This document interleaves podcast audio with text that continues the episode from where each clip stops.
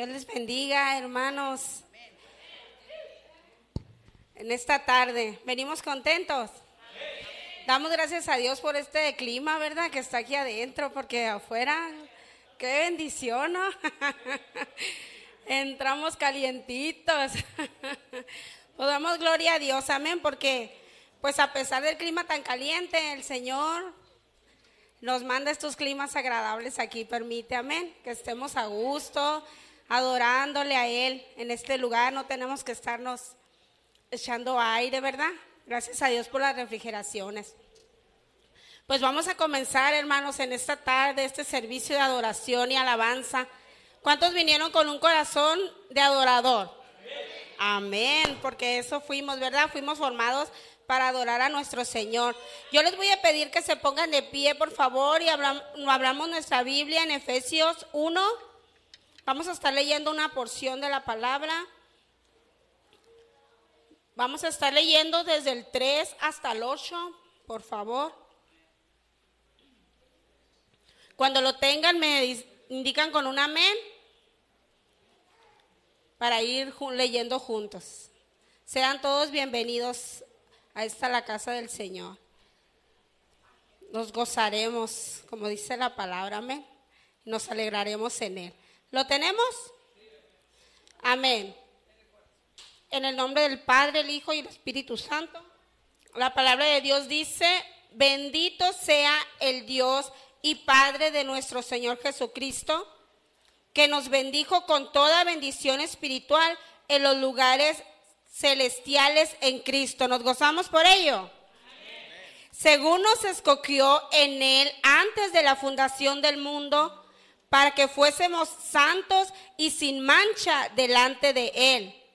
En amor, habiéndonos predestinado para ser adoptados hijos suyos por medio de Jesucristo, según el puro afecto de su voluntad, para alabanza de la gloria de su gracia, con la cual nos hizo aceptos en el amado, en quien tenemos redención por su sangre, el perdón de pecados, según las riquezas de su gracia que hizo sobreabundar para con nosotros en toda sabiduría e inteligencia. Amén. Gracias al Señor damos por esta palabra porque somos sus hijos. Amén, porque Él, Él pagó el precio por nosotros, amén, para que nosotros pudiéramos vivir bajo su gracia, bajo su misericordia, bajo su amor. Amén, Él ya dio todo. Él ya dio todo, así que nosotros Debemos adorarlo y darle las gracias por todo ese amor eterno que ha tenido y sigue teniendo sobre nosotros. Amén. Vamos a orar y vamos a darle gracias y vamos a presentarnos delante de Él. Y dígale al Espíritu Santo, bienvenido eres a esta tarde en este lugar. Gracias te damos, Señor, nos presentamos delante de ti en esta tarde. Honramos y bendecimos tu nombre, Señor, porque tú eres digno, Señor. Fuimos creados para adoración de tu nombre, para alabanza de tu nombre, Señor. Este pueblo que nos hemos reunido aquí, Señor, hemos venido con el corazón para adorarte y darte la gloria y la honra. Muchas gracias te damos, Señor por estos tiempos, Padre, por este clima tan agradable que tú permites que tengamos en este lugar. Muchas gracias, Espíritu Santo, porque sabemos que tú ya estás aquí desde antes que llegáramos. Muévete, Señor, muévete conforme a tu amor, misericordia. Tu toque maravilloso sea conforme tu voluntad perfecta para con nosotros. Bendigo la vida de mis hermanos, bendigo el grupo de alabanza, bendigo a cada uno, desde el más pequeño hasta el más grande, Señor. En el nombre de Jesús, yo te doy gracias, Señor, por un corazón, Señor, un corazón dispuesto de adorador para darte toda la honra y la gloria porque solo tú lo mereces, Padre. Gracias, mi Señor. Dele un aplauso fuerte al Señor y seguimos adorándolo. Amén. Amén. ¿Cuántos han venido con un corazón dispuesto a alabar al Rey de Reyes y Señor de Señores? Amén. Alábale con todo tu corazón. Amén.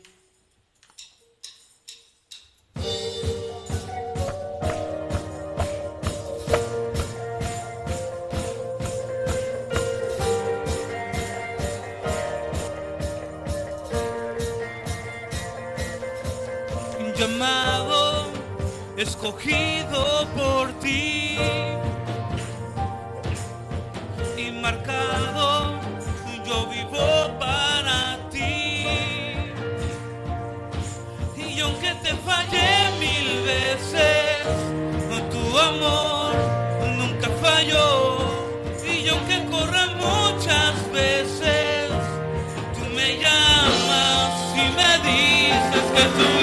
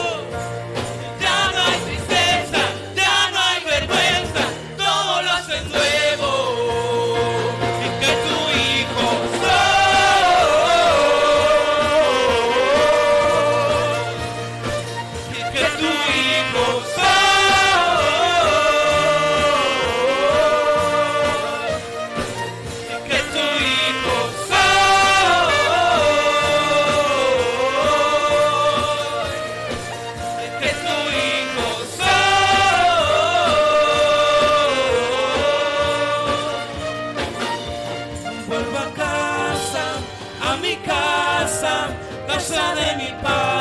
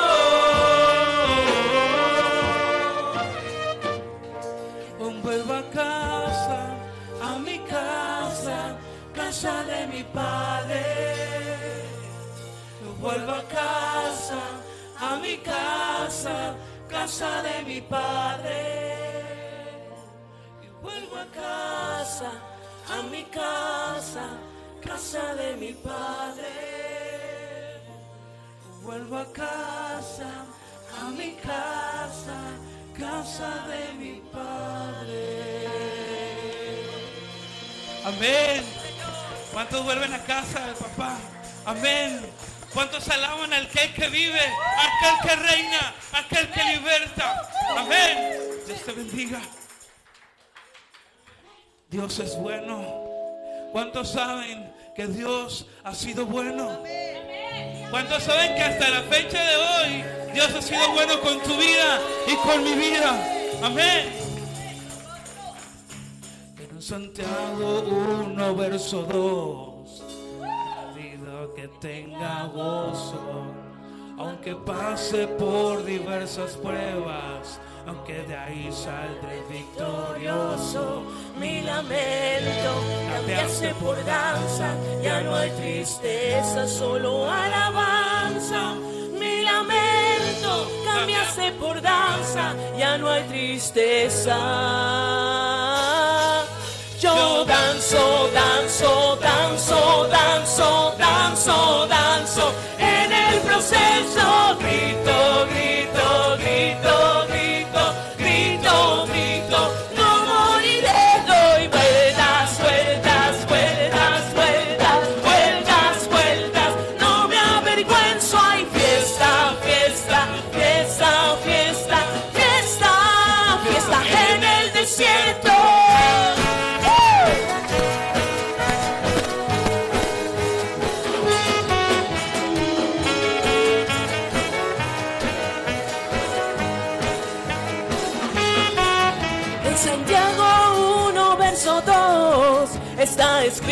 que tenga gozo cuando pase por diversas pruebas, porque de ahí saldré victorioso. Mi lamento cambiase por danza, ya no hay tristeza, solo alabanza. Mi lamento cambiaste por danza, ya no hay tristeza. Yo danzo, danzo, danzo,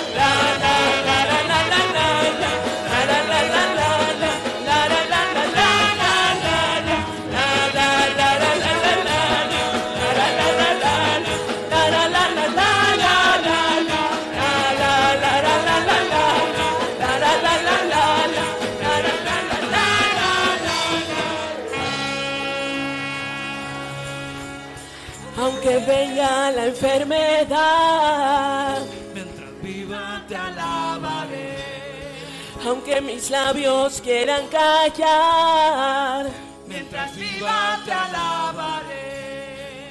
aunque el desierto me quiera secar, Mientras viva te alabaré. aunque la higuera no florezca,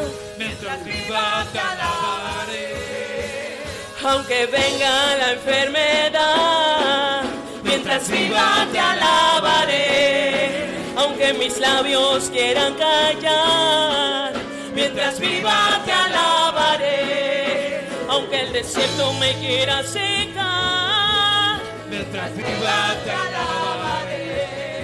aunque la higuera no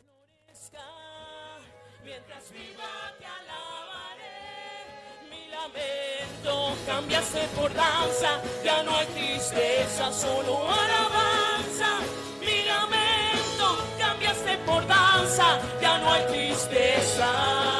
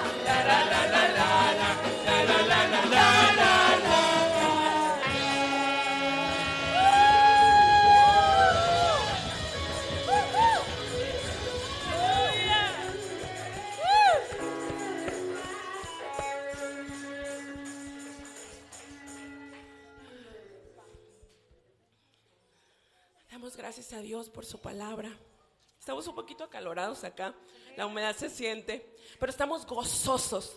Estamos gozosos y agradecidos porque el Señor ha sido fiel.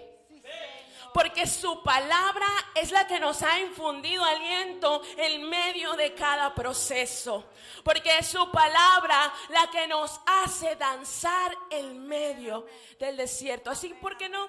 Canta con nosotros esta, esta declaración tan hermosa que dice, aunque venga la enfermedad,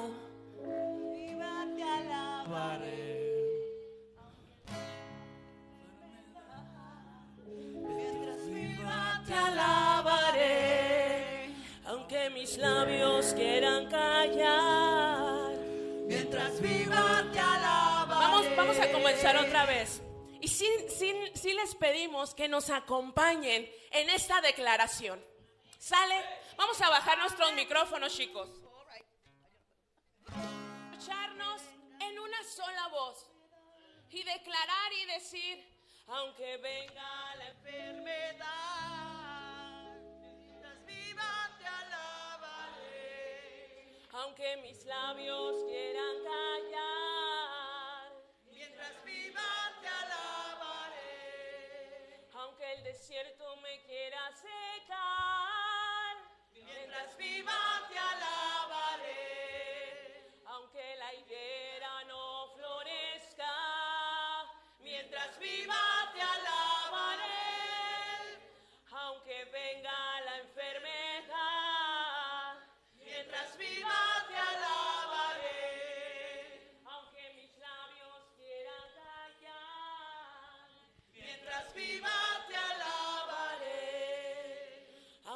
desierto me quiera secar, Mientras viva te alabaré.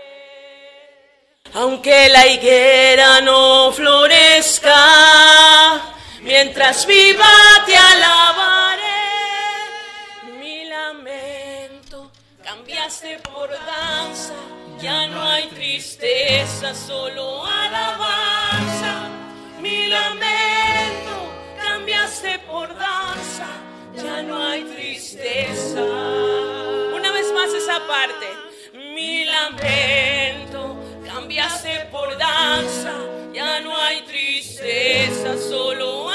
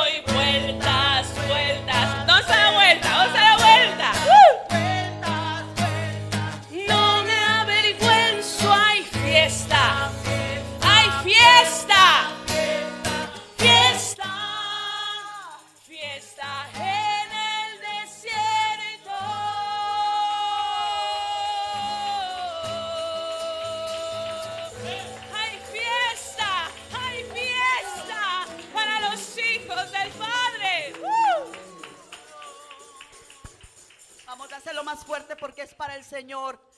Mira, aquellos que pueden danzar en el desierto son los que realmente confían en el Dios Todopoderoso. Ese Dios al que tenemos tú y yo. Ese Dios que abrió el mar rojo. Ese Dios que alimentó con el maná del cielo al pueblo de Israel. Ese Dios que abre los cielos para bendecirnos cada día, que manda sus huestes de ángeles a que te rodeen, que acampen alrededor de ti, te defiendan y te bendigan. Amén.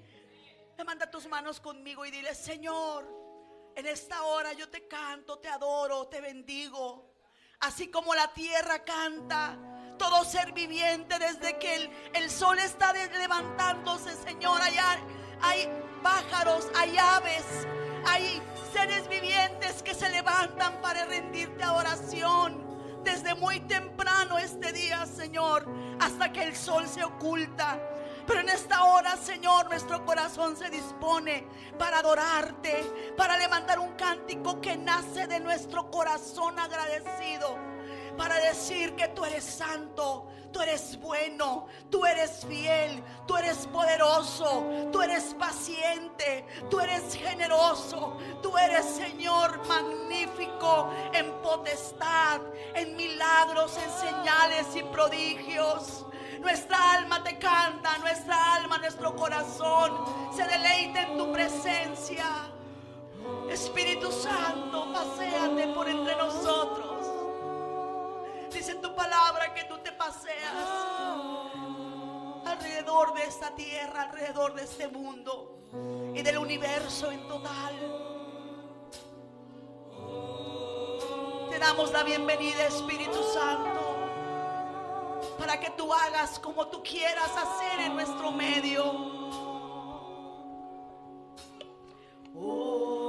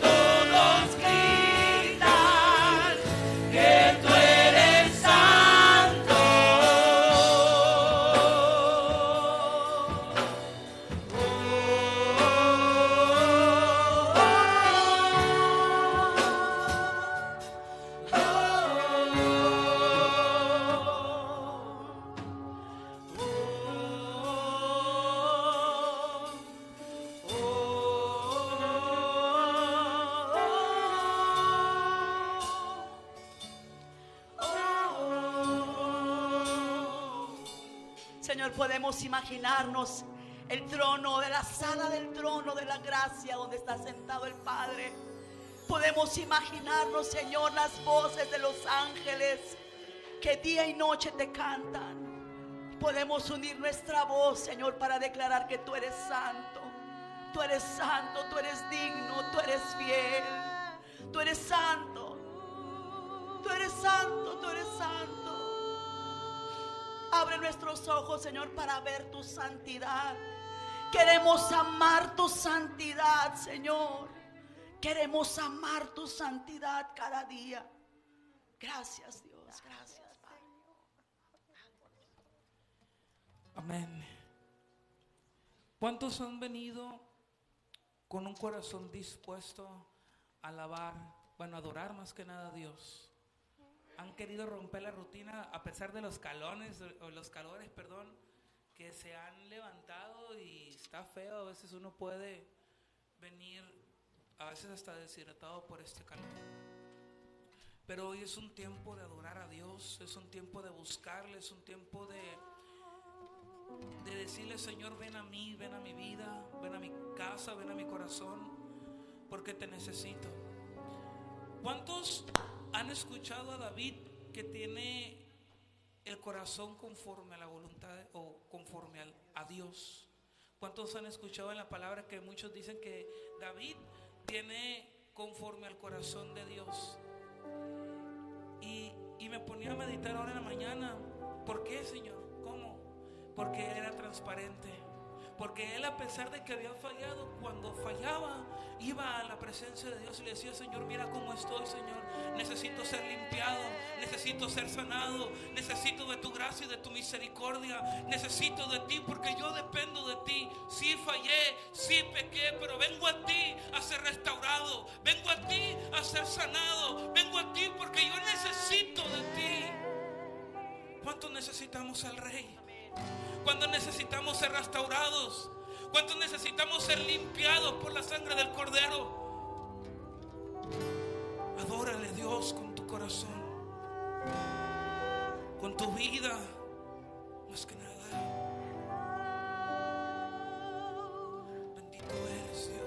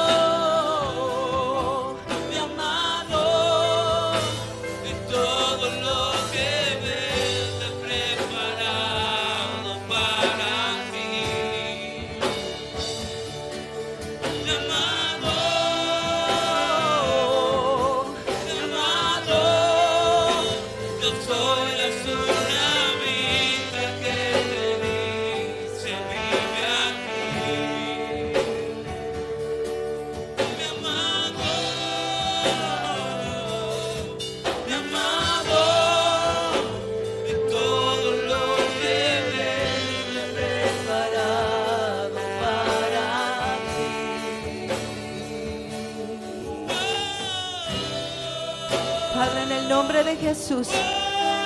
Todo espíritu de distracción se va. Todo corazón aletargado se cancela en el nombre de Jesús.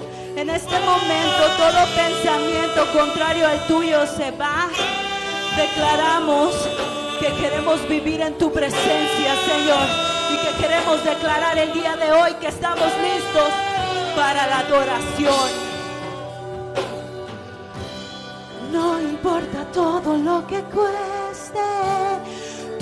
presencia.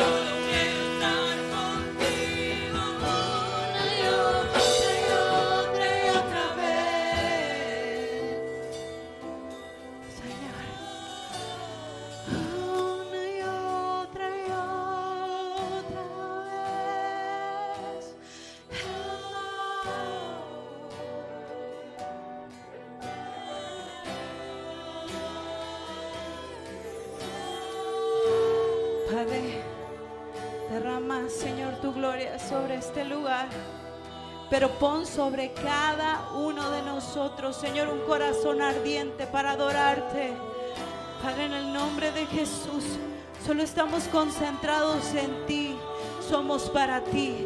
Este momento es para ti, Señor. Estamos listos.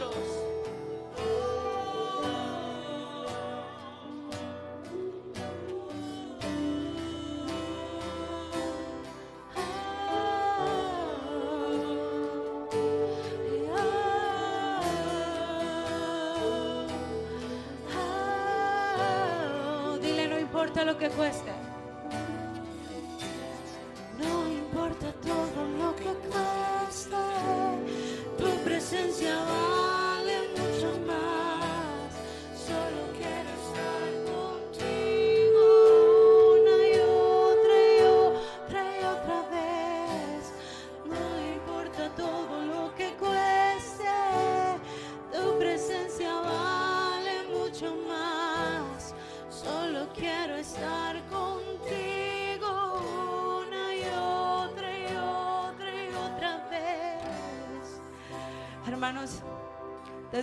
comenzó la alabanza se ha sentido bien pesado y se ha sentido un espíritu de distracción tremendo.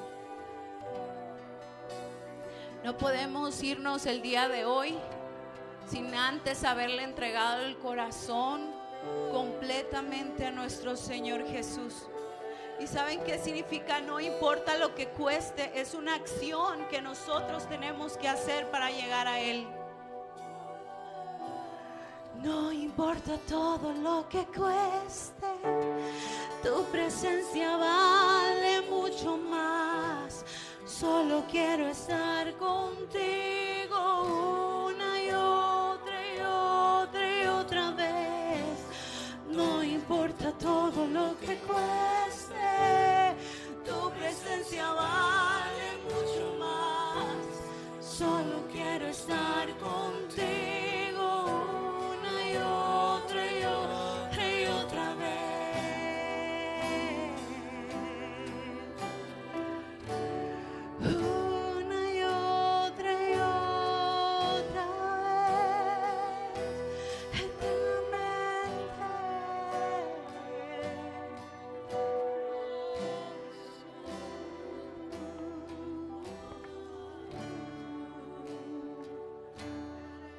Porque tu aposento, Señor, resucitaré.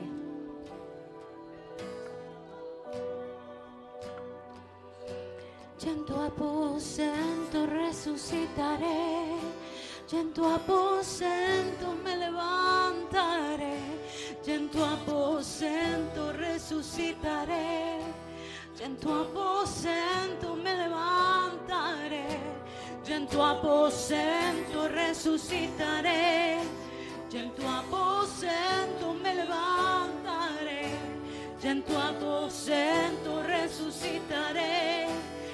tu aposento me levantaré, y en tu aposento resucitaré, y en tu aposento me levantaré, y en tu aposento resucitaré, y en tu aposento me levantaré, y en tu aposento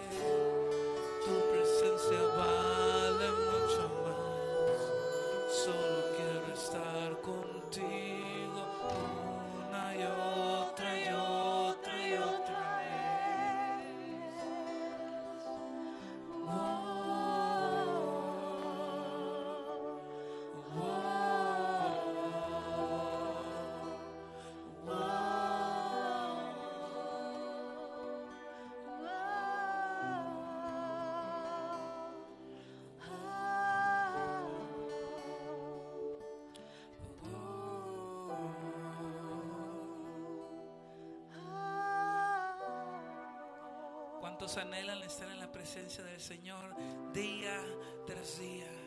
Día tras día. La palabra de Dios dice, alma mía, alaba a Jehová. Alma mía, alaba a Jehová. Alma mía, adora a Jehová. Dale un fuerte, un fuerte aplauso al Rey de Reyes y Señor de Señores.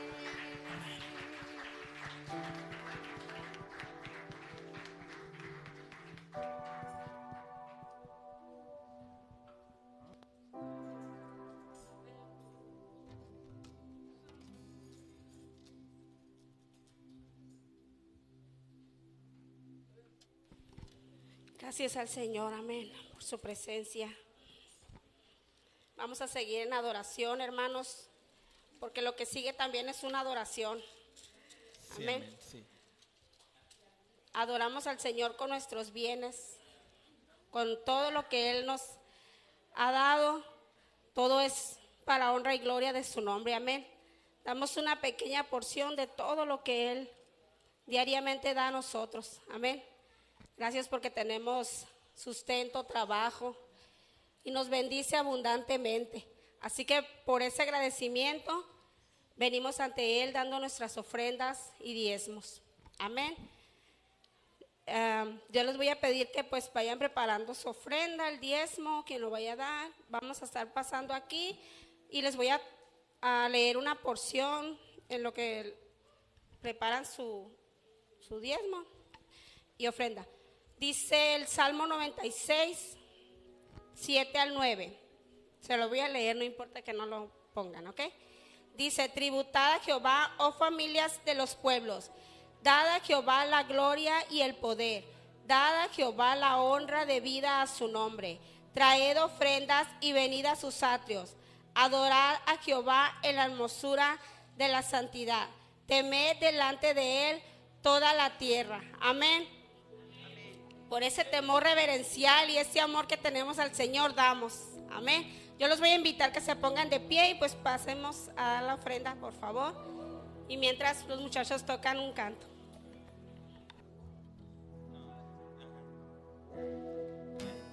Y abre mis ojos, oh Cristo.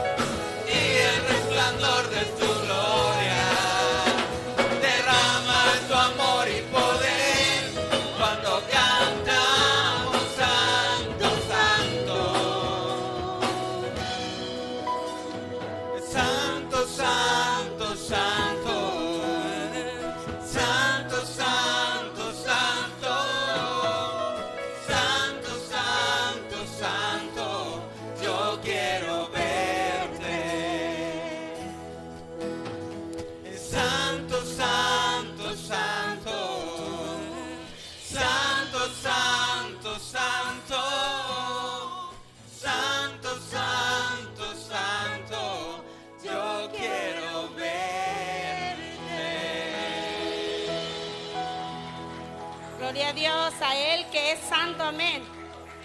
Así como está de pie, vamos a dar gracias por estas ofrendas y diezmos, amén. Dele gracias al Señor por todo lo que Él le ha dado. Gracias te damos, Señor. En esta tarde, Padre, presentamos delante de ti, Señor, estas ofrendas. Te damos Muchas gracias, Señor, porque esto es de lo que tú nos has dado, Padre. Porque nada nos pertenece, tú eres el dueño del oro y de la plata, todo es tuyo, Señor. A ti te ha placido bendecirnos, Señor, por eso, Señor, damos nosotros. En el nombre de Jesús yo te doy gracias porque tú has de usar, Señor, estos dineros han de ser usados para honra y gloria de tu nombre y que tú y que siga, Señor, el servicio para ti en este lugar, Padre. En el nombre de Jesús te bendecimos. Amén.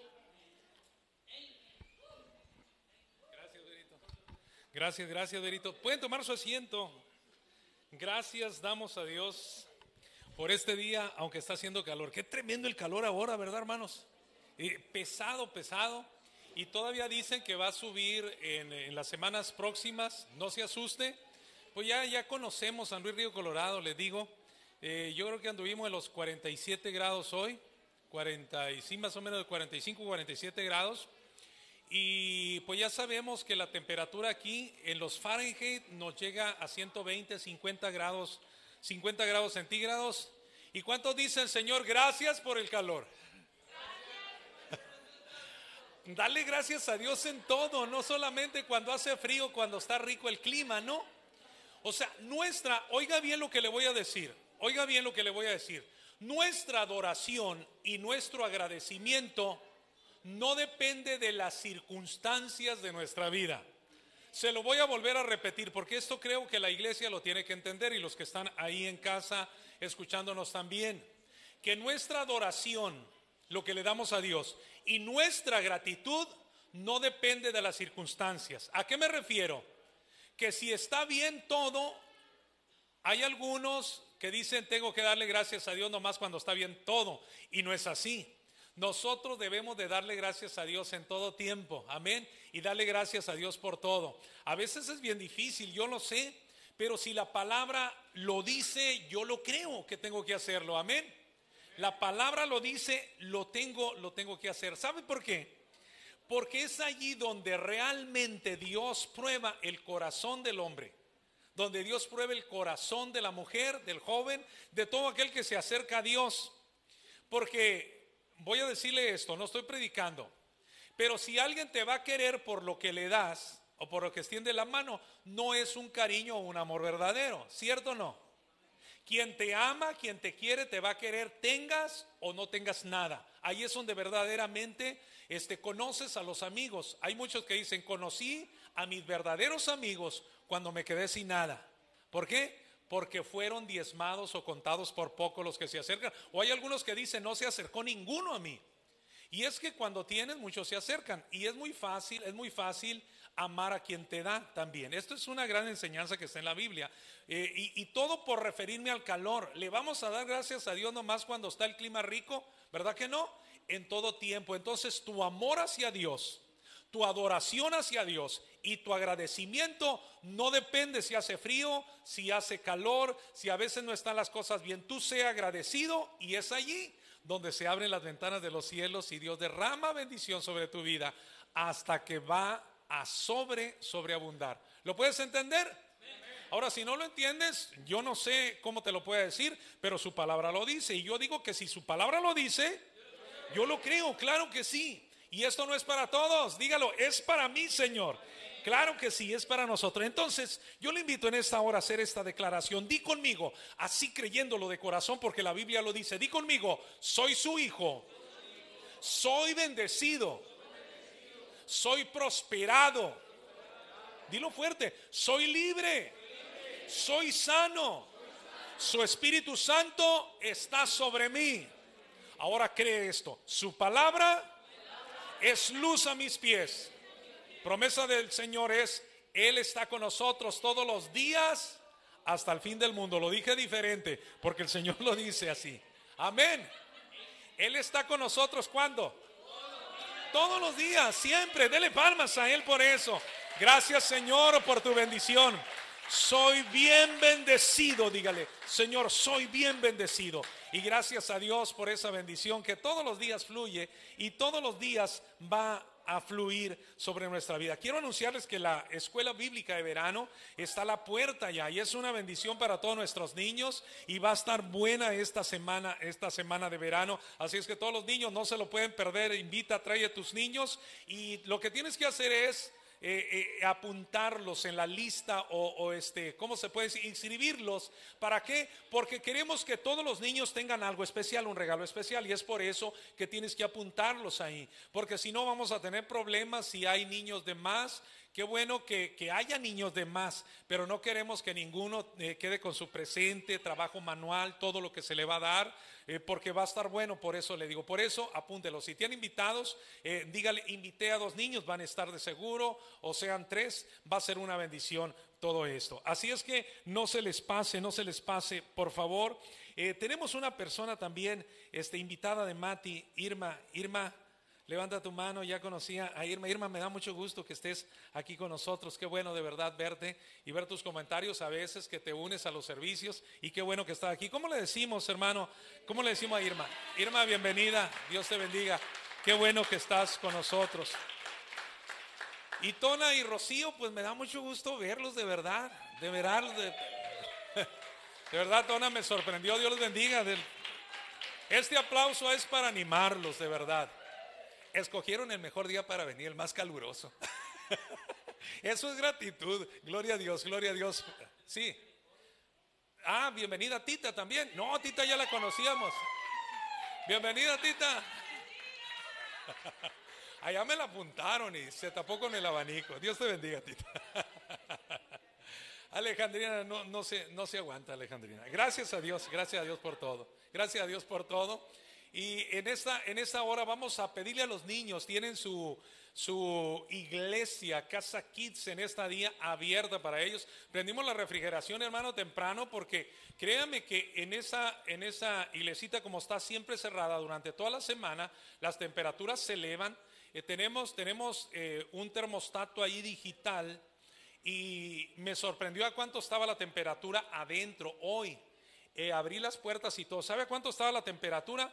55 grados me marcó a la sombra, adentro, adentro, 55 grados. Abrí las puertas, este, dije, bueno, señor, de temprano vamos a prender las refres que esté fresquecito, ya que lleguen eso. Es que es un lugar encerrado y para los que nos escuchan de lejos deben de saber que pues aquí las temperaturas son extremas. Un lugar, aunque esté a la sombra, pero esté cerrado, las temperaturas son altísimas. Ahora, imagínense adentro de un carro. Hay muchos accidentes que pasan en estas regiones cuando han dejado desgraciadamente a niños eh, olvidados eh, dentro por el trabajo, qué sé yo, hay algunos papás, desgraciadamente son cosas que, suceden, pero las temperaturas adentro de un auto, eh, en, en, el sol, donde los dejan en un estacionamiento, han reventado los vidrios porque sube la temperatura en centígrados, hermano, dice que hasta 80 80 grados, imagínense, eso es para cocer, no sé, un pollo ahí.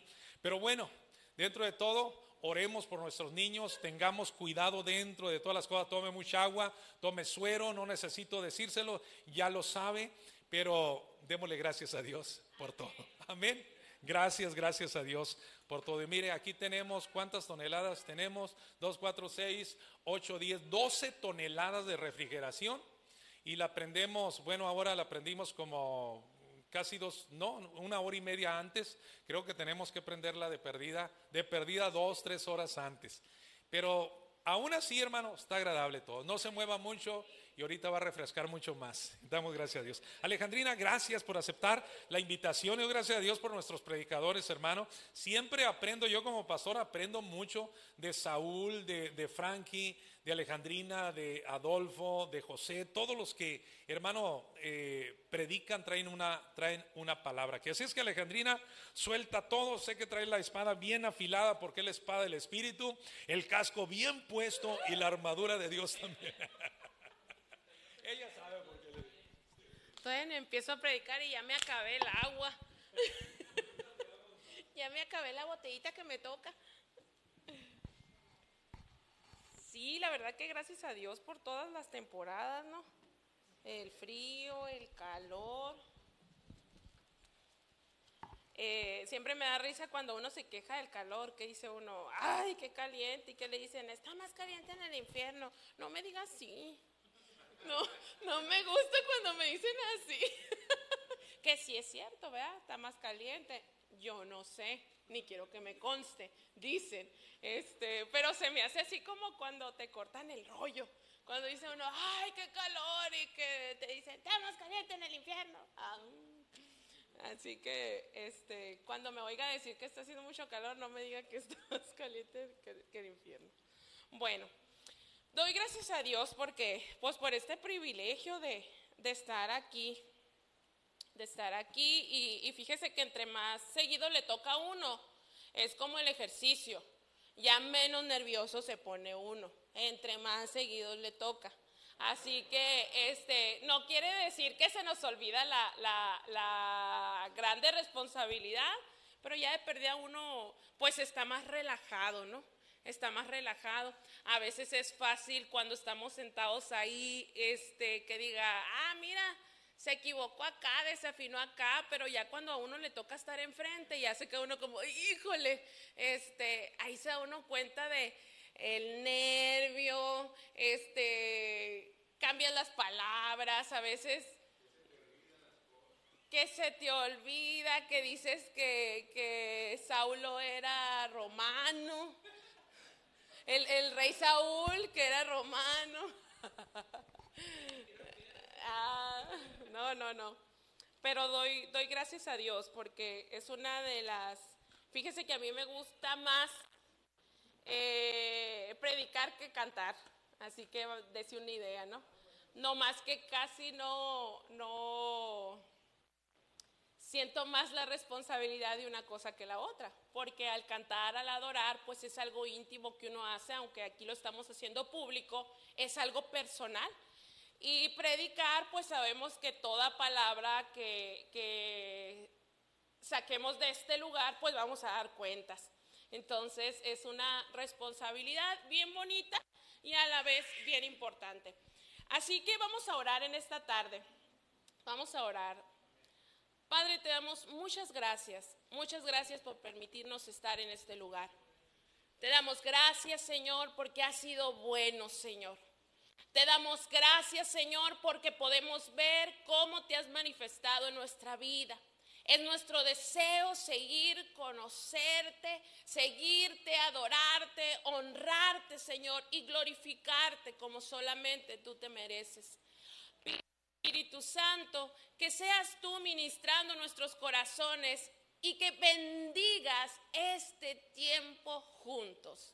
En el nombre de Jesús, amén. Le voy a pedir que abra su Biblia en el libro de Éxodo, capítulo 8, Éxodo capítulo 8, versículo 28.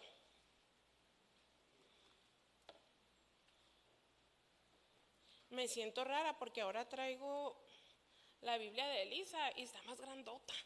Y aquí no me cabe el cuaderno y la Biblia y ya mi Biblia está más chiquita y me acomodo más a gusto. Éxodo 8, 28 dice, dijo Faraón,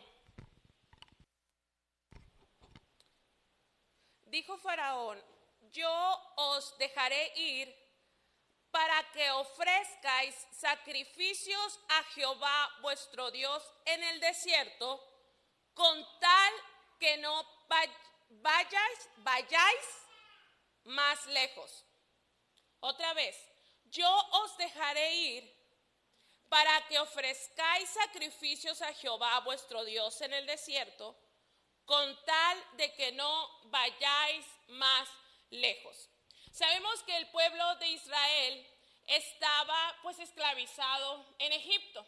Sabemos que en este capítulo, en este capítulo de la historia del pueblo de Israel, sabemos pues que estaba, eran, eran esclavos, eran esclavos del pueblo de Faraón y los egipcios. Dios sacarlos Dios quería liberarlos llevarlos a una tierra de bendición. Dios quería llevarlos a una mejor vida. Pero para esto tenía que sacarlos completamente de Egipto. Diga conmigo, sacarlos completamente. ¿De dónde? Entonces, pues ya conocemos la historia que el Señor mandó varias plagas. ¿Cuántas plagas mandó en total? Diez. ¿Quién se la sabe? A ver. No vino la hermana Cruz, que es la que nos saca de estos apuros. A ver, ¿quién se la sabe? La primera, vamos a cabalarnos entre todos. ¿La primera cuál fue? La sangre. La segunda. Las ranas. La tercera. Los piojos. La cuarta. Las moscas. La, la quinta. El ganado cuando se les murió todas las vacas. La sexta. Mira, el Irving está haciendo trampa. Úlceras, la que sigue. La siete, granizo. La ocho.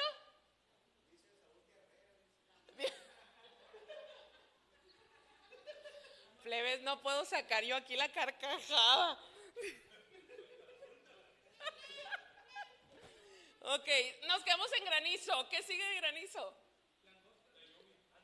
Langosta. Y luego ya vamos como en la 20. La oscuridad. ¿Esa fue la última? ¿Cuál fue la última?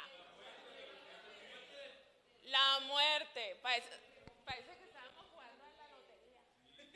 Las ranas, la langosta. Ok, bueno, en esta parte donde leímos, estamos en la cuarta plaga, que es la plaga de las moscas. Ok. Fíjese que esta plaga, a diferencia de las tres primeras, esta plaga solamente fue para los egipcios. Cuando an- anunció Dios esta plaga, ya saben, ¿no? Que les mandaba una plaga y Faraón fingía que ya iba a, liberar al pueblo de Israel, después que siempre no, y Dios le mandaba otra plaga, pero hasta ahorita eh, todos habían corrido parejos. Esta cuarta plaga fue la primer plaga que solamente fue para, para los egipcios. Entonces, si usted se da tiempo en su casa, puede leer que estaban padeciendo, porque dice que cuando el Señor anunció que iban a, a venir esas moscas, dice que se llenó completamente todo el lugar. No se sabe qué tipo, pero estuve leyendo un poco e investigando y se cree que es la mosca de perro, conocida como los tábanos que esos no, no es suficiente con lo que pellizcan o comen tal vez de, de algún como insecto, de las plantas, de los residuos, esos necesitan morder y también se alimentan de sangre. Entonces, pues ya se imaginará si las moscas que tenemos aquí, que no nos muerden, son un, son un, ah, dice, ay, qué bueno que no me ha mordido ninguna. Dice, dice Elisha que sí muerden las de aquí. Es, es un, eh, de verdad es una molestia. Ahora esta plaga que estaba completamente la mosca por todos lados, a excepción del lugar donde vivían el pueblo de Israel, que es la, el área de Gosén. ¿Ok? Entonces, pero este, este faraón, fíjate que este faraón no es muy distinto a nosotros. Porque a veces cuando nos encontramos en una situación muy difícil, en una calamidad, a veces en un proceso momentáneo que ya queremos que termine, a veces estamos dispuestos a todo. Señor, es que si, si empiezas tú a negociar, Señor, es que si, si me concedes esto, o si salvas esto, o si sanas esto, voy a hacer esto, voy a hacer lo otro. Entonces, este astuto faraón pide negociar una vez más en esta cuarta plaga. Entonces pide negociar Faraón con Moisés y Aarón. Y ahí es cuando le dice estas astutas palabras. Yo los voy a dejar ir con tal de que no vayan muy lejos, en otras palabras. Vayan con tal de que no se alejen mucho. Y fíjate qué trampa tan más astuta y tan efectiva el día de hoy para Satanás. ¿Qué trampa más astuta? Porque al igual que Dios quiere liberar en aquella época al pueblo de Israel, al igual que Dios tiene planes de bendición, una mejor vida para el pueblo de Israel, en este día, este presente, si tú eres hijo de Dios, Él tiene planes para ti. Y al igual comienza esa negociación demoníaca en tu mente. Ve a la iglesia, pero no te metas mucho. Faraón quería soltar al pueblo de manera que fuera y adorara ahí cerquita de él. ¿Para qué? Para mantenerlos esclavizados. ¿Sí? Les dio una falsa libertad. Les dijo, ah, sí, vayan y, y Primero les dijo, adoren aquí, no sé qué tanto, ¿no? Ya que Moisés le dijo, no, porque si lo hacemos aquí, astutamente Moisés, ¿no? No, mejor mira, déjanos irnos afuera de la ciudad. Y Faraón le dice, ok, salte, pero no te vayas muy lejos. ¿Por qué?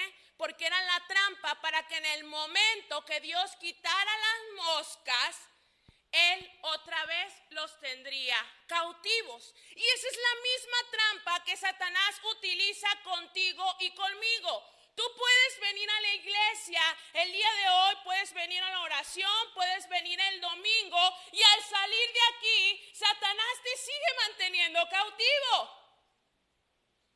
Es la trampita. Ah, te dejé ir a que levantaras, a que levantaras ofrenda, te dejé ir a que te congregaras, pero aquí sales de esa puerta y te encuentras en la misma condición interna de cautiverio. Fíjate qué trampa, tal más astuta, donde no nos tiene ni esclavos ni libres, donde no nos tiene ni adentro de Egipto, ni nos dejan ir a la tierra prometida. ¿Sí? A. No, pues es que, pues yo no soy tan malo, ni tan santo. ¿Sí? Y fíjate qué peligrosa esta trampa. Porque aquí Faraón, que se encontraba en medio del mosquerío, se encontraba en medio del mosquerío Entonces este se adaptaba y ahora sí que eh, se adaptaba por la situación externa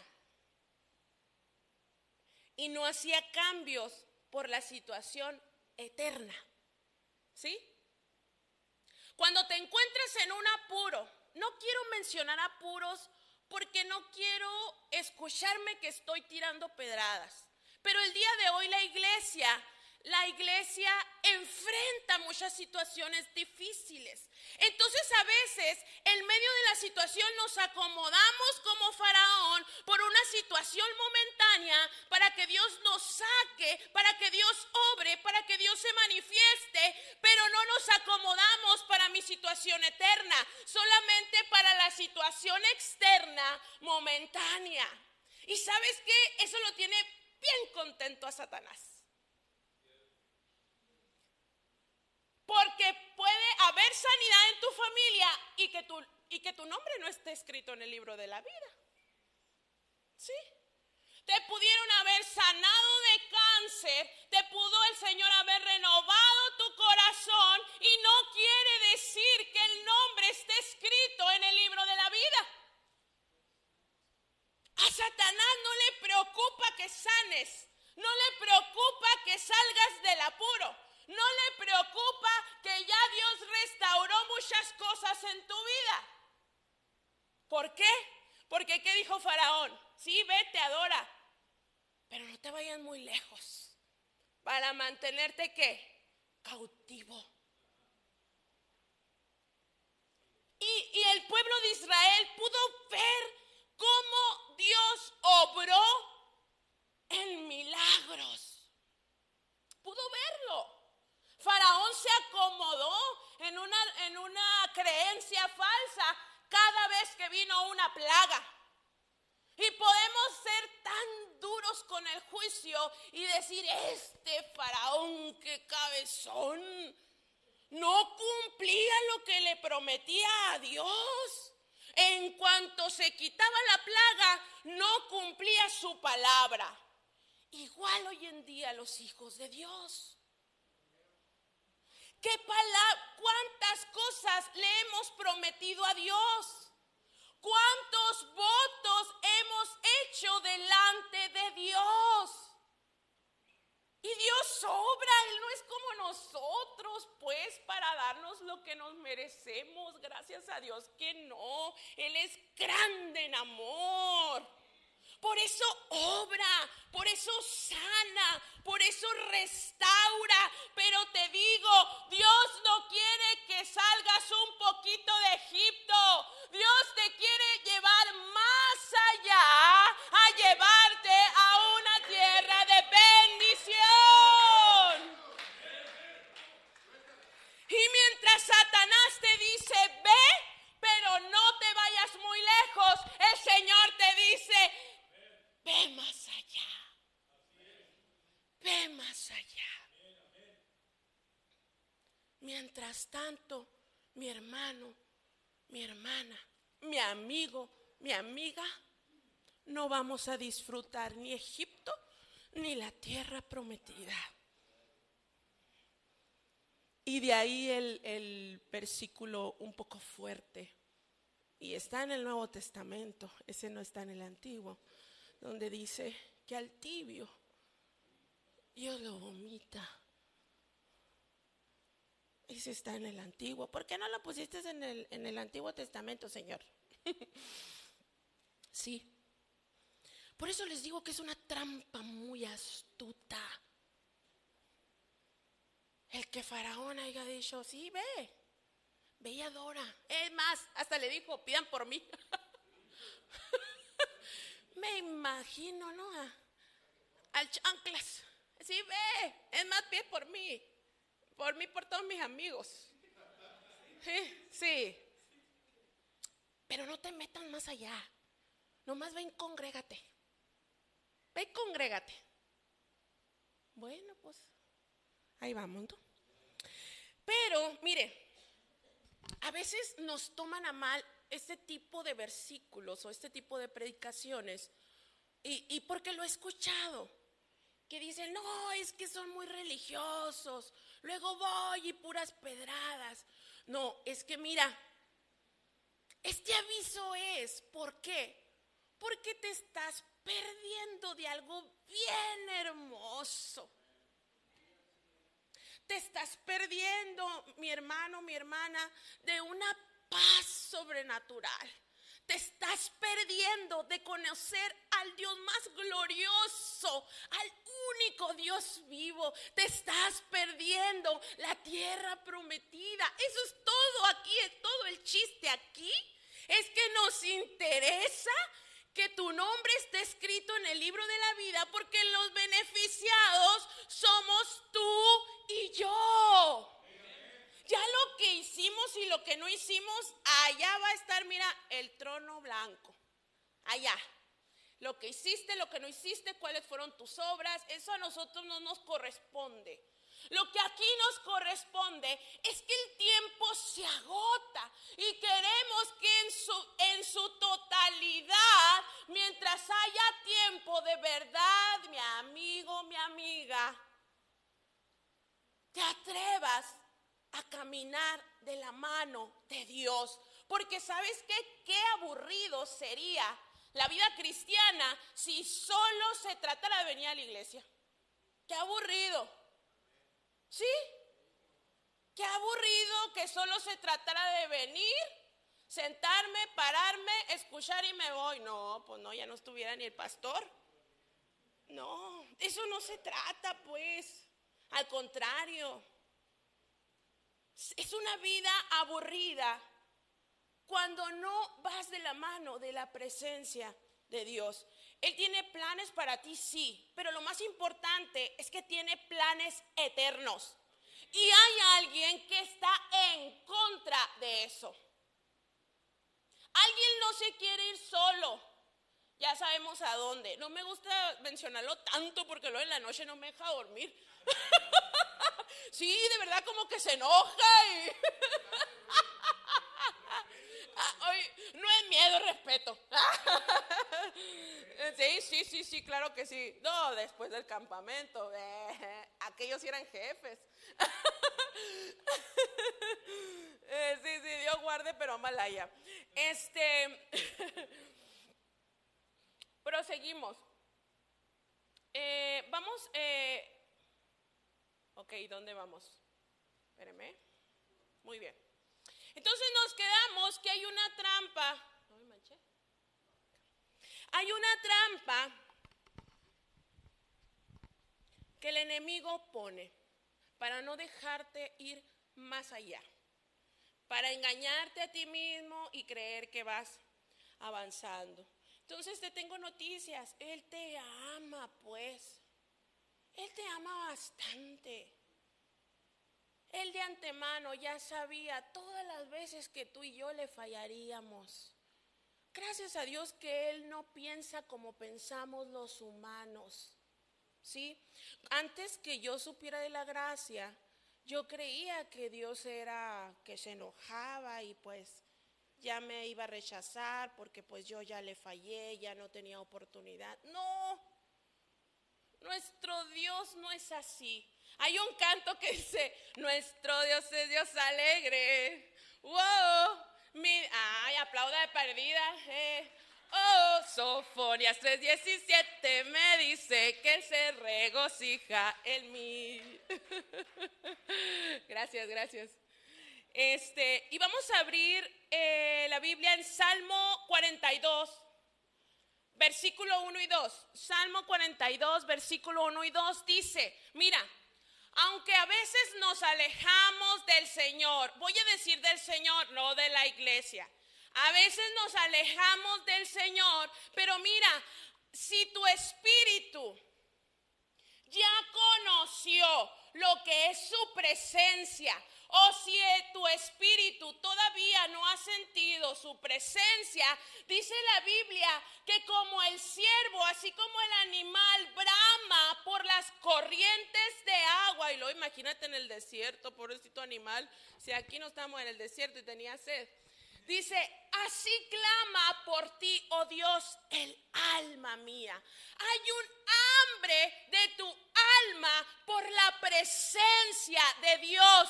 Lo quieras creer o no, toda el alma fue creada para conectarse con la presencia del Padre. Y eso es algo que no se puede llenar con nada. Capítulo 2. Mi alma dice, tiene sed de Dios. Dígalo conmigo, mi alma tiene sed de Dios, del Dios vivo. ¿Cuándo vendré y me presentaré delante de Dios? ¿Sabes qué? Mientras a veces a ti y a mí, me voy a contar, mientras a Alejandrina a veces se le olvida buscar a Dios, se le olvida se le olvida abrir la palabra, se le olvida buscar su presencia en lo íntimo, en su casa. Mi alma tiene sed de él. Y el alma se pregunta, ¿cuándo vamos a estar en la presencia de Dios? ¿Cuándo? ¿Cuándo, Alejandrina, vamos a ir? Porque me estoy hablando a mí misma, ¿no? Mi alma me habla a mí misma. ¿Cuándo, Alejandrina? ¿Cuándo? ¿Cuándo te vas a sentar ahí y vas a orar? ¿Cuándo vas a buscar ahí la presencia de Dios? Porque tengo sed. Así, ¿no has, ¿no has sentido cuando en este calor, bueno, yo creo que Miguel sí, que sudas mucho en el trabajo, pierdes los líquidos, los líquidos del cuerpo. Y por más que tomas agua, no te sacias. Necesitas que el cuerpo vuelva a reponerse de todos esos electrolitos que perdió. Pero aunque tú lo sientas o no, si tú no sientes la presencia de Dios, tu alma clama por su presencia.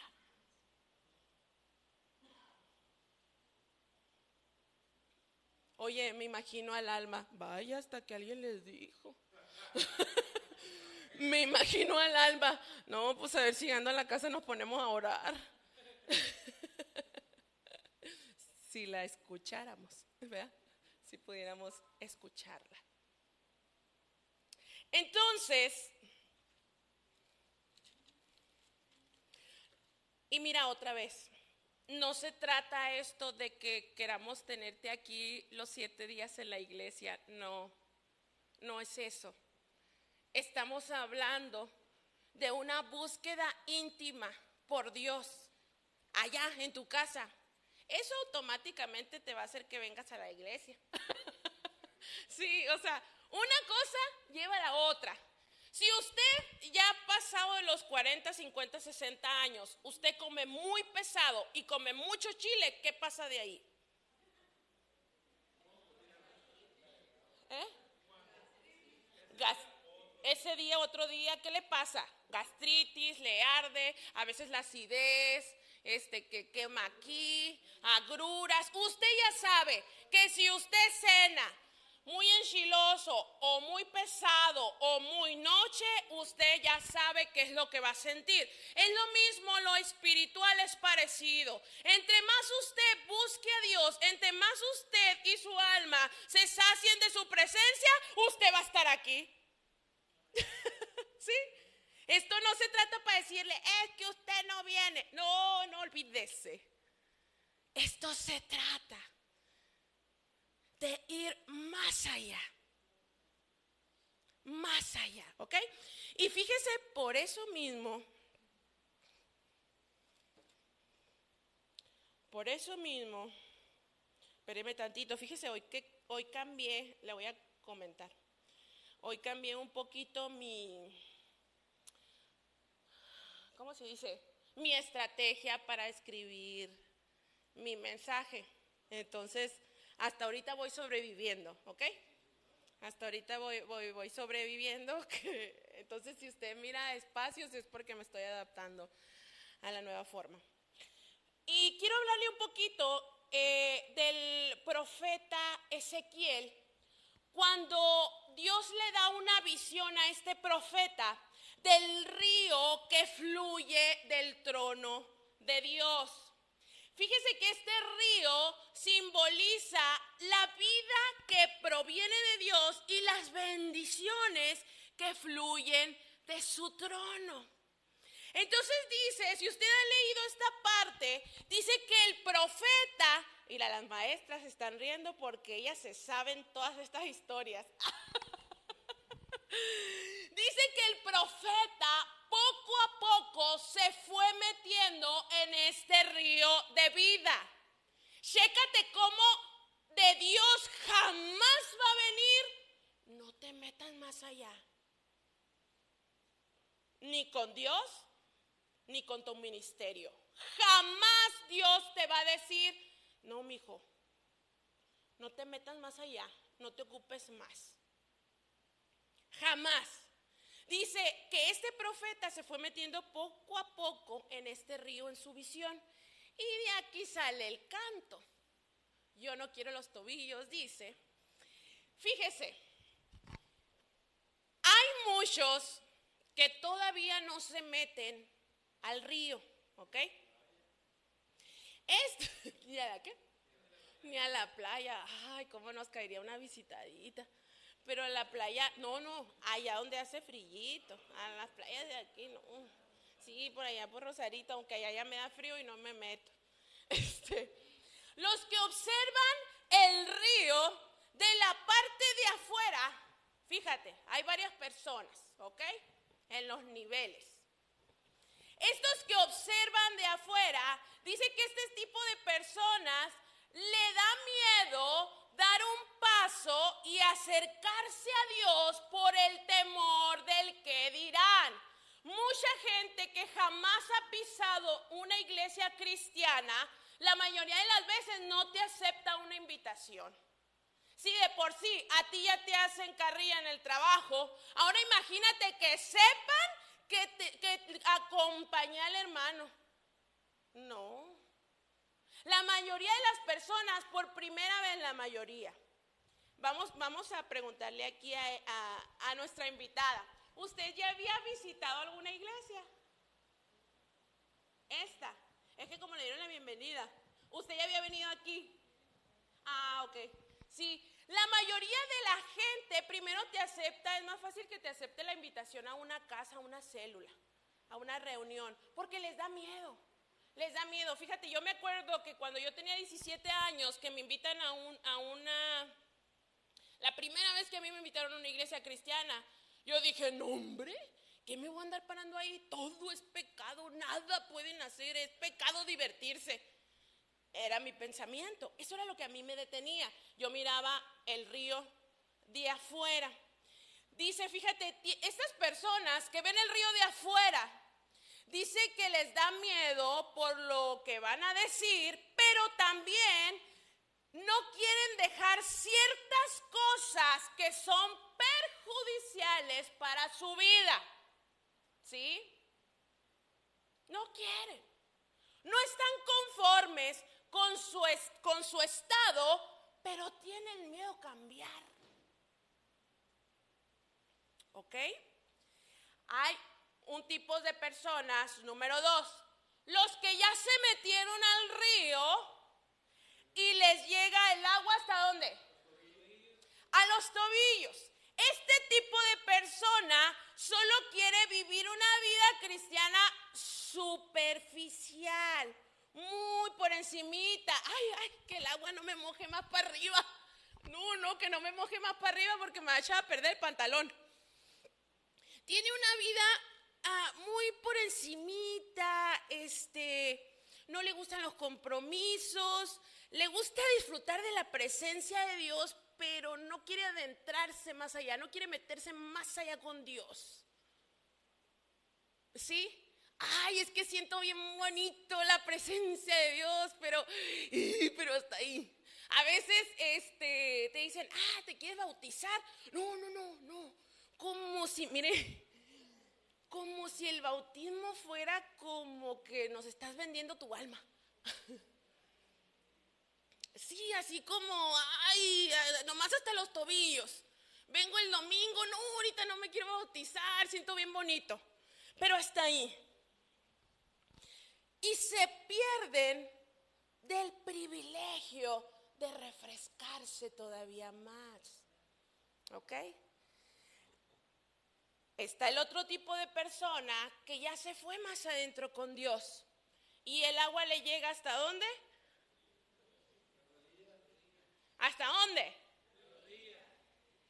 Este tipo de persona se, se conforma con asistir, asiste más que la de los tobillos. ¿eh? Quiero que quede claro. No tiene una vida profunda. Está dentro del agua, se refresca, pero quiere mantener el control de su vida. Viene, siente la presencia de Dios, se refresca. ¿Sí? Se refresca, este se va bien gozoso, bien gozosa, pero quiere seguir manteniendo el control de su vida, ¿ok? No está dispuesto a ir más adentro. El único compromiso que quiere asumir es congregarse. Ahora va el otro, la otra persona. Y esta persona dice que le llega el agua hasta dónde? A la cintura.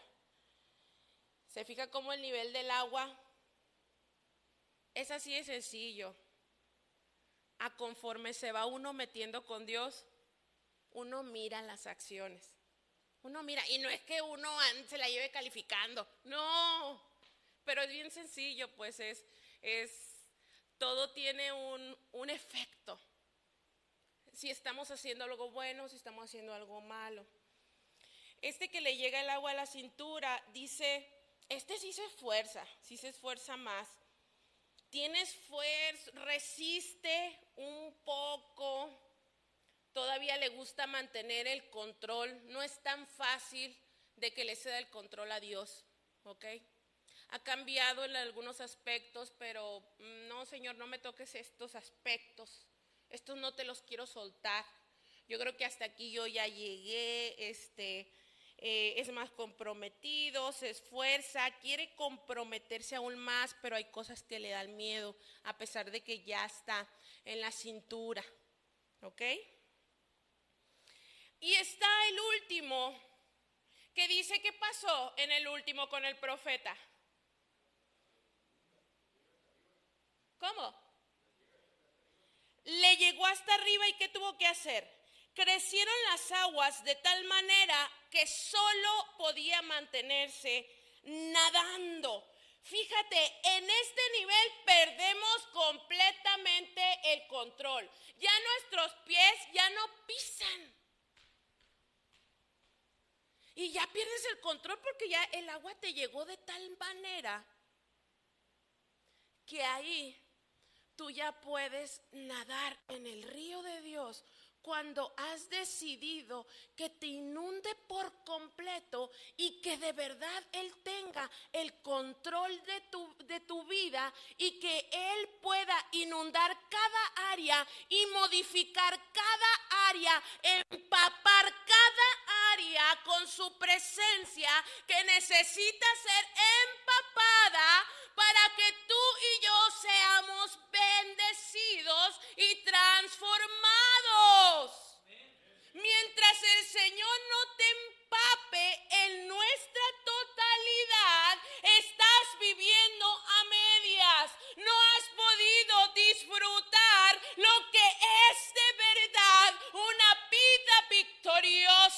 en su nombre. Por eso Faraón le dijo, ve, métete, pero no te vayas más allá. Porque él sabe qué pasa con un hijo de Dios cuando se empapa completamente, cuando se empapa en la mente con su palabra, cuando de verdad busca ser saciado con su presencia. Es un hijo de Dios que usa las armas correctas. Y es un hijo de Dios imparable. Es un hijo de Dios inquebrantable. Es un hijo de Dios que no es de doble ánimo. Porque va nadando, va nadando en el río de Dios y el río nomás lleva una dirección. Va nadando y él no sabe para dónde lo lleva, pero confía. Confía en el Señor. Señor, no sé para dónde va mi vida, pero pues tú tienes el control. Auxilio, ayúdame. Me explico. Y sabe que esto es bien difícil para las mujeres a veces, porque a las mujeres nos gusta mucho mantener el control de todo. Y tengamos cuidado, porque eso es bueno, es práctico en la vida diaria. Mantener el control de ciertas cosas es práctico, pero en lo espiritual es un caos. Hubo muchas risas, perdónenme, amigas. No, pues. eh, ¿Qué, qué? Miguel, ¿qué dice Licha? Sí, pues es que nosotras somos bien precavidas y nos gusta tener el control, no nos gusta que nos sorprendan. Hay mujeres que no les gusta que la sorprenda una visita. No. Yo tengo familiares, no les voy a decir quién ni dónde vive, pero uno no puede llegar a su casa sin avisarle que vas a ir a visitarlo o a visitarla. Y no es que, ah, te llegué de sorpresa, se va a enojar conmigo porque le llegué de sorpresa. ¿Sí? A veces es muy práctico en la vida tener el control de ciertas cosas, pero en lo espiritual esto no checa. Porque el control lo tiene que tener el Señor. ¿Qué clase de vida tienes? ¿Dónde te encuentras ahorita?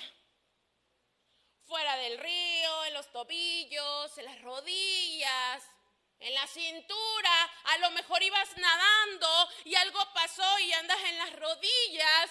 Lo que a mí me ha pasado. ¿Sí? A mí me ha pasado. No estoy aquí, este, diciéndoles que, oh, yo siempre ando nadando. sí, a mí me ha pasado. Que andaba nadando y dije, dijo mi mamá que siempre no. Y, y- y me ha pasado que me regreso hasta los tobillos y me salgo del río, del chapoteadero. ¿En dónde nos encontramos en esta noche? Porque los beneficios, los verdaderos beneficios, se encuentran en las personas que nadan y se dejan llevar por el río de Dios, por el río de vida. Y este río viene de la presencia de Dios, porque puedes decir, bueno, pero pues ¿dónde podíamos, dónde está ese río? Para encontrar la vida, pues, puras pedradas, pero ¿dónde está el río? Vámonos a Juan 7, 37, 39. Dice, si alguno tiene sed, venga a mí y beba. El que cree en mí, dice Jesús aquí hablando, en el que cree en mí, como dice la escritura, de su interior correrán ríos de agua viva. Otra vez, el que cree en mí, como dice la escritura,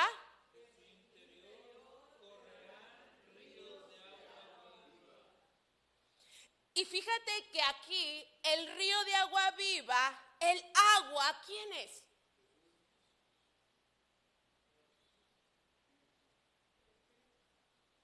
El Espíritu Santo. El Espíritu Santo. Dice en el 39, esto dijo del Espíritu que habían de recibir los que creyesen en Él más adelante. El que cree en mí, de su interior dice, fluirá río de agua viva, refiriéndose al Espíritu Santo. El Espíritu Santo quiere de tal manera acompañarlo, porque esa es su misión. Esa es su misión. El Señor Jesús se eleva, el Espíritu Santo baja, dice, para que no estén solos. Es un compañero, es un consolador. Da vida. Es la misma presencia de Dios, el Espíritu Santo. Entonces, cada vez que tú digas, mañana, Señor, mira, mañana comienzo con mi devocional otra vez. Hazlo. Van a haber muchas cosas que te lo impidan, porque es el plan de Satanás. Sal, adora ahí lejitos, pide por tu petición, pero hasta ahí no más. No te vayas más allá, le dijo Faraón. Pero el Señor no los quería llevar ahí, ahí afuerita de Egipto. Los quería sacar completamente de ahí y llevarlos a un lugar donde de verdad los iba a bendecir. Donde de verdad no iban a padecer. El Señor nos quiere llevar a un lugar donde ya no vamos a padecer, donde ya no va a haber enfermedad, donde ya no va a haber traición, donde ya no va a haber muerte. El Señor nos quiere llevar a su presencia eterna. Hay una tierra nueva prometida.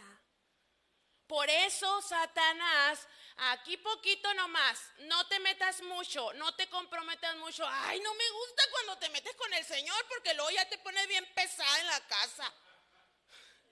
A mí nada más me lo han dicho. Ay, no, ya vas a empezar. Nomás te metes a ese ministerio, ya, ya no hay tiempo para nada. Sí, sí, sí. Ay, no, no. Y más los que viven con nosotros, familiares, este, que, ¿y, dónde están? No, porque en el ensayo. ¿Y dónde están? No, porque estoy en la iglesia. ¿Y dónde estás? No, pues que andamos acá orando por alguien. ¿Y dónde estás? No, pues que ando en la junta. Ah, ¿Dónde estás en las brasas? Qué fanático, dice. Pero no es eso, no es que seamos fanáticos, ni tampoco que nos creamos más santos que nadie, porque también podemos caer en esa trampa. Que estemos en el río no nos da derecho a sentirnos más espirituales o mejor que los demás. Al contrario, al contrario. Entre más sumergidos estamos, entonces debe de haber en nosotros un sentir de misericordia hacia el perdido un sentir de compasión hacia aquel que no le conoce, hacia aquel que ya no vino, hacia aquel que ya se retiró. ¿Qué estará pasando con esa persona? Porque su alma brama. Así, así, su alma ansía estar en la presencia de Dios. Lo sepas o no, tu alma y mi alma tienen sed de su presencia. Así que a la otra, yo te invito y yo te animo a que vayas más allá con el Señor. Yo te animo que si haces tu devocional una vez a la semana, dos veces a la semana, te animo a que la hagas tres veces. Poco a poco, poco a poco, vele tanteando y vas a ver cómo el beneficiado y el bendecido eres tú. Vele tanteando. No hay nadie, nadie que haya buscado al Señor y que el Señor le haya cerrado la puerta. Hasta ahorita no hay nadie. Hasta ahorita no hay nadie. El Señor está esperando que le busquemos y que podamos de verdad sumergirnos. Que podamos de verdad ser transformados como Él quiere y no ahí nomás. ¿Ok? Entonces busquemos, busquemos más de su palabra, busquemos más de su presencia, busquemos más, empapémonos más de su palabra y verás los resultados. Y uno sabe, a veces fíjate yo que pasan dos días, tres días y ni un versículo Luego, luego me empiezo a sentir en mis actitudes. Luego, luego, porque luego, luego el espíritu me regaña, no, no quiero decir me regaña, me redarguye y digo, ay, ya dije lo que no debía, ya reaccioné como no debía. Uno mismo se siente cuando uno anda lejos del Señor. No necesitas irte de aquí ya no venir para andar lejos, de verdad. Uno que, que, que según está, está aquí y, sirve y todo, simplemente no ores, no leas la palabra dos, tres días y mi amigo mi amiga la vamos a andar regando. Sí, sí, esto no es para, si tú no vienes a la iglesia, ven, no, esto es para todos.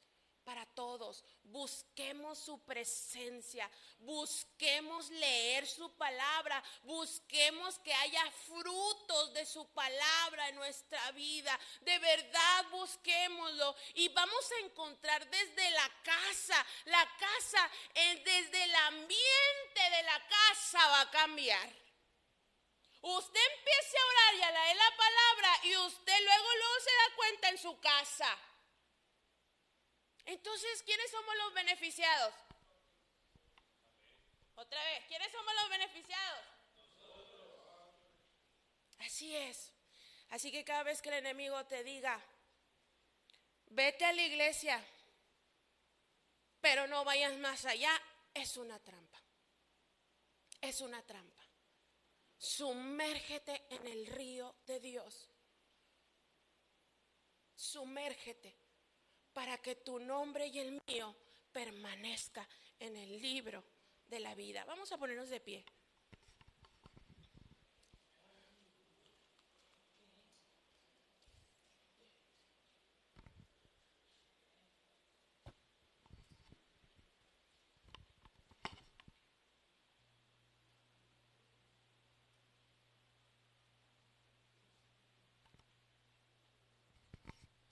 Vamos a orar en esta hora. Cierra tus ojos ahí donde estás. Y me gustó mucho el, el- tema, la trampa, la trampa del temor. Siempre, siempre que nosotros nos acerquemos al trono de gracia, el enemigo va a tratar de alguna o de otra manera de alejarte. Cierra tus ojos y dile, Señor, en esta tarde, Señor, voy ante ti, Padre, para pedirte fortaleza, Señor. Y que tu amor, el amor, Señor, que tú me has dado y que ha vencido, Señor, toda trampa del diablo, porque es el amor de Jesús quien ha vencido toda trampa del diablo, porque por amor Jesús fue a la cruz. Y fue por su amor que Él nos hace libre hoy de todo temor y de condenación. Señor, gracias. Gracias por tu presencia.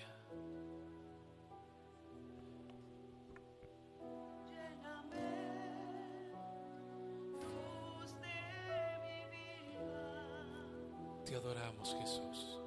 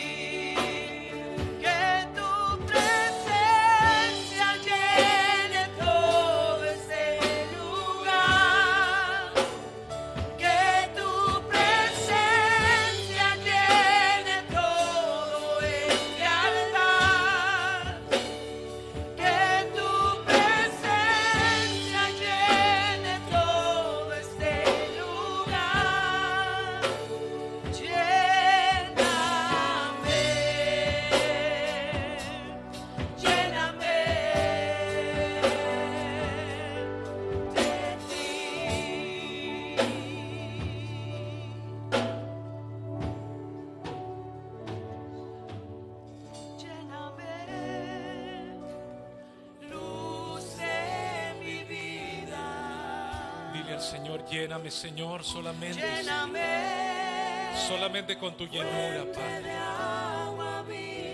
Yo puedo ser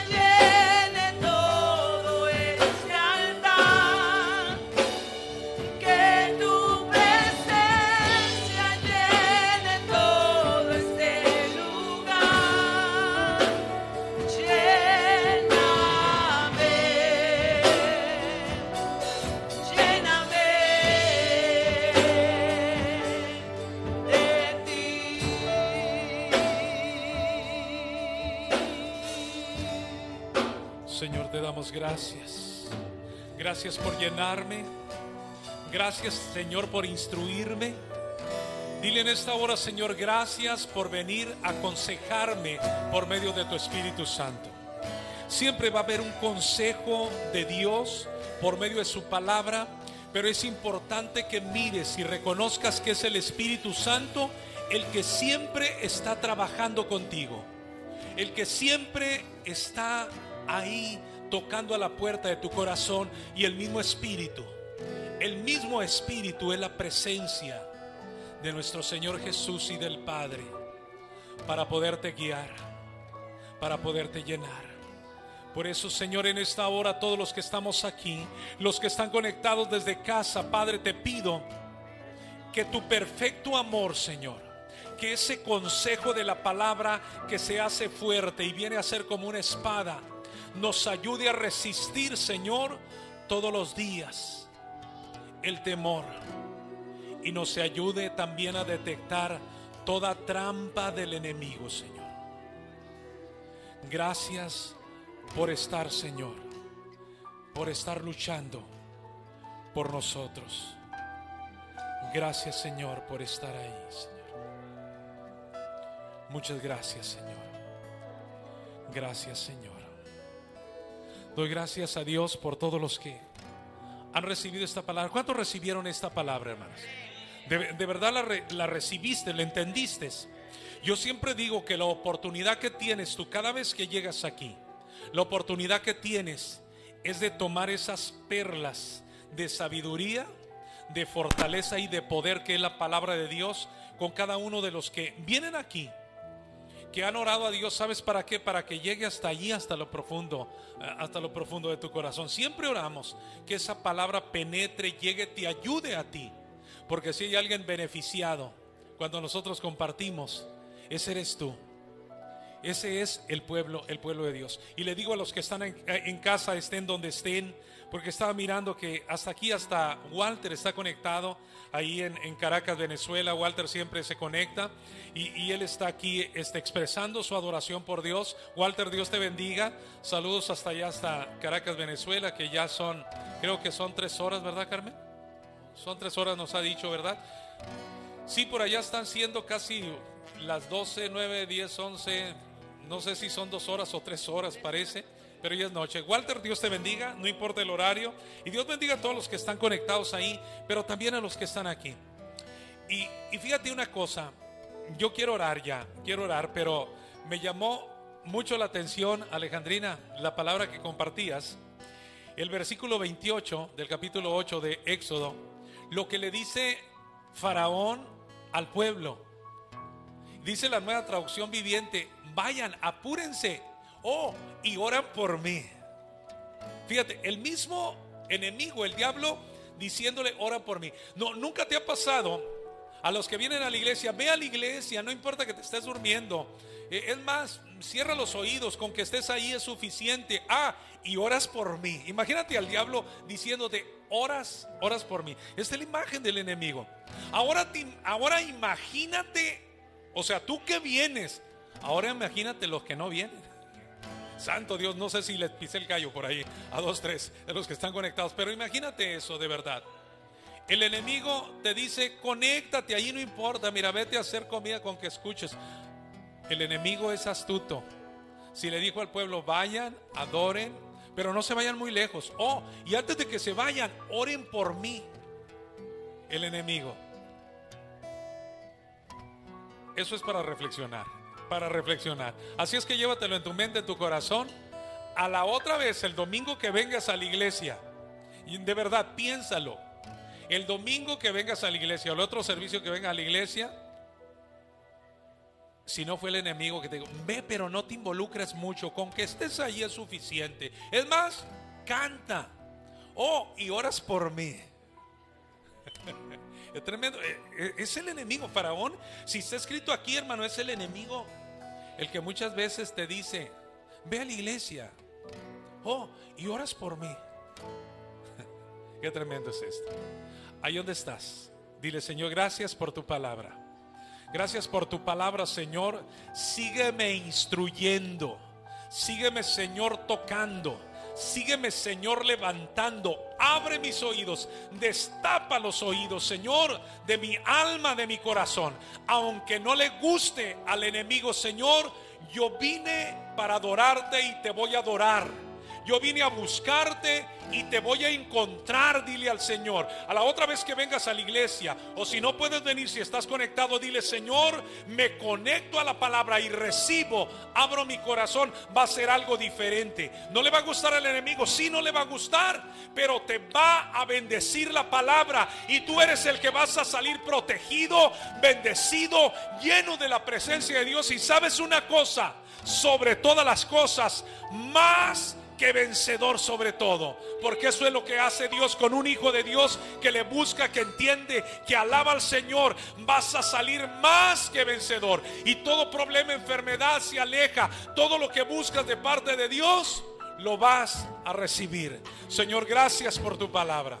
Gracias por tu palabra. Y el día domingo, Señor, síguenos hablando. Levántanos. Señor, ve lo profundo de nuestro corazón. Sacúdenos, Señor. Y que se caiga el polvo. Que se caiga, Señor, lo viejo. Que se caiga, Señor, lo que no nos sirve para nada. Nos conectamos contigo. Nos levantamos para ser más que vencedores. Tomamos la espada del Espíritu para poder, Señor, siempre, siempre pelear con tu palabra. Señor, gracias. Ahora te decimos, Señor, que tú eres nuestro Dios y en esta oración bendícenos. Y bendice a los que están cerca de nosotros y que podemos bendecir con ella. Ahora sí levanta tu voz y di conmigo que Jehová te bendiga, que Jehová te guarde, que Jehová haga resplandecer su rostro sobre ti, tenga de ti misericordia, levante sobre ti su rostro y ponga en ti paz. Declara lo que declaramos en casa de paz. Algo bueno me está sucediendo. Algo bueno me va a suceder.